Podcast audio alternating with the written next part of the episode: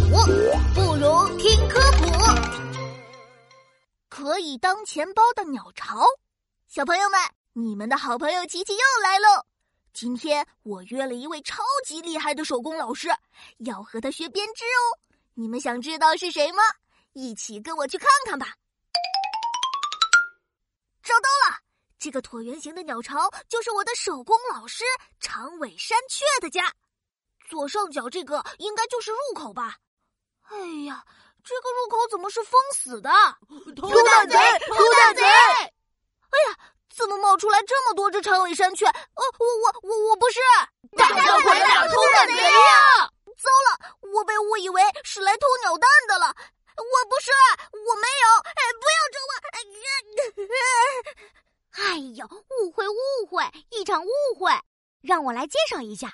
这位是琪琪，他是来跟我学习编织手工的，不是偷蛋贼啦。呃，对对对，我怎么可能来偷鸟蛋呢？我最喜欢小动物了。呃，不过你们为什么要把巢穴的入口封死呀？这样你们自己不是也进不去吗？哈哈，你被骗了，我们真正的入口在鸟巢的下面呢，很不容易发现哦。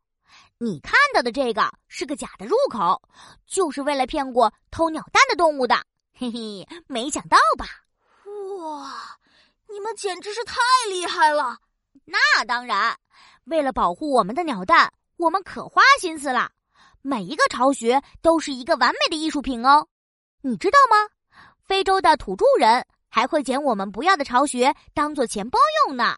哎，编织钱包，这个想法不错。你们就教我编织一个鸟巢，让我回去当钱包吧。没问题。咳咳琪琪同学，我们开始上手工课。嗯嗯，我会加油的。我编，我编，我编编编。嗯，报告老师，我编好了。我看看。呃，琪琪，你这编的是啥呀？嘿嘿嘿嘿嘿